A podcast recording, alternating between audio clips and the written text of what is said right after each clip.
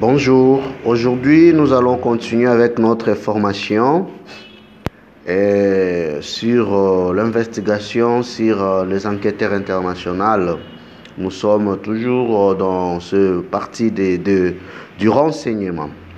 Donc aujourd'hui nous allons étudier les étapes universelles du renseignement. Donc vous devez savoir que le renseignement a quatre étapes universelles.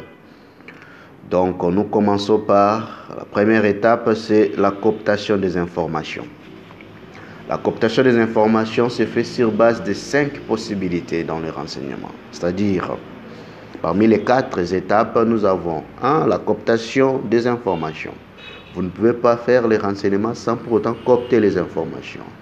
La première étape, c'est savoir coopter les informations. Maintenant, la grande question est de savoir comment on peut procéder à la cooptation d'une information? Nous avons cinq possibilités pour coopter une information.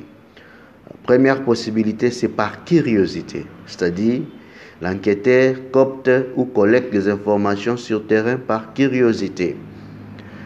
Et il est là, il pose des questions, il se renseigne sur ce qui se passe et puis il copte les informations par curiosité. Vous venez, vous trouvez un événement en train de se dérouler, vous dites qu'est-ce qui ne va pas, qu'est-ce qui se passe ici, vous vous renseignez auprès des gens, de bouche à l'oreille, vous coptez une information par curiosité. Deuxième possibilité, c'est par contact. C'est-à-dire, vous avez un contact, vous avez quelqu'un de sûr qui vous fournisse des informations. Vous voulez avoir une information sur telle institution, vous avez un ami, vous avez quelqu'un qui bosse à l'intérieur de cette institution, il vous fournit des informations. Cette personne est considérée comme votre contact, votre source d'information. Donc, par curiosité, par contact, c'est-à-dire votre contact, votre source, vous fournit des informations. Et puis, troisième étape, c'est par infiltration. C'est-à-dire, vous avez infiltré une organisation ou une entité pour copter les informations. Vous êtes à l'intérieur d'une organisation pour copter les informations. Vous avez, vous, vous êtes déguisé vous, vous êtes devenu un agent double pour coopter tout simplement les informations. Autre possibilité, c'est par influence, c'est-à-dire vous exercez une pression oh, sur un individu, sur une organisation, pour qu'il puisse vous avouer, vous, vous révéler une information. C'est-à-dire, vous faites des chantages pour que vous puissiez obtenir une information. Vous menacez quelqu'un, vous interrogez quelqu'un, vous, vous, brutalisez quelqu'un dans l'objectif d'avoir une information. Là, vous avez copté cette information par influence. Et puis, quatrième possibilité, cinquième possibilité, c'est par achat. C'est-à-dire, vous achetez les informations dans des différentes sources.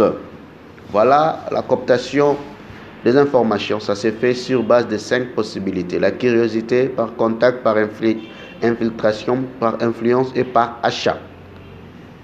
Deuxième étape du renseignement, c'est la transmission des informations. Dans la transmission des, informations, vous devez savoir la transmission est fondée sur quelques principes. Le premier principe, c'est le principe d'authenticité. C'est-à-dire, vous devez être convaincu que l'information que vous voulez transmettre est fiable et sûre.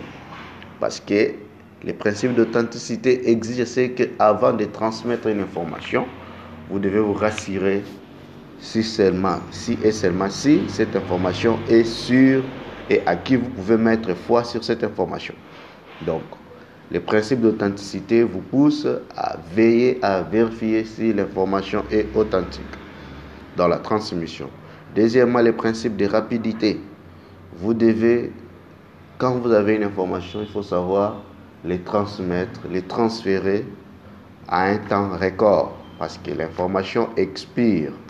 Si vous avez une information dans une un événement qui voulait se dérouler le soir, vous, avez obtenu cette information à 12 heures, vous comptez informer aux autres demain matin, croyez-moi, l'information n'aura plus d'importance, non plus de sens. Donc, le principe de rapidité dans la transmission d'informations.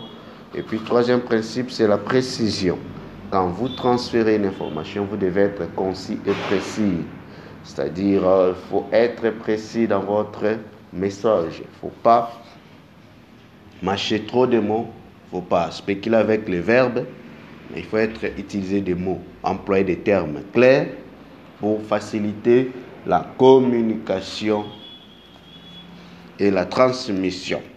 Voilà la partie réservée pour cette formation aujourd'hui. Merci.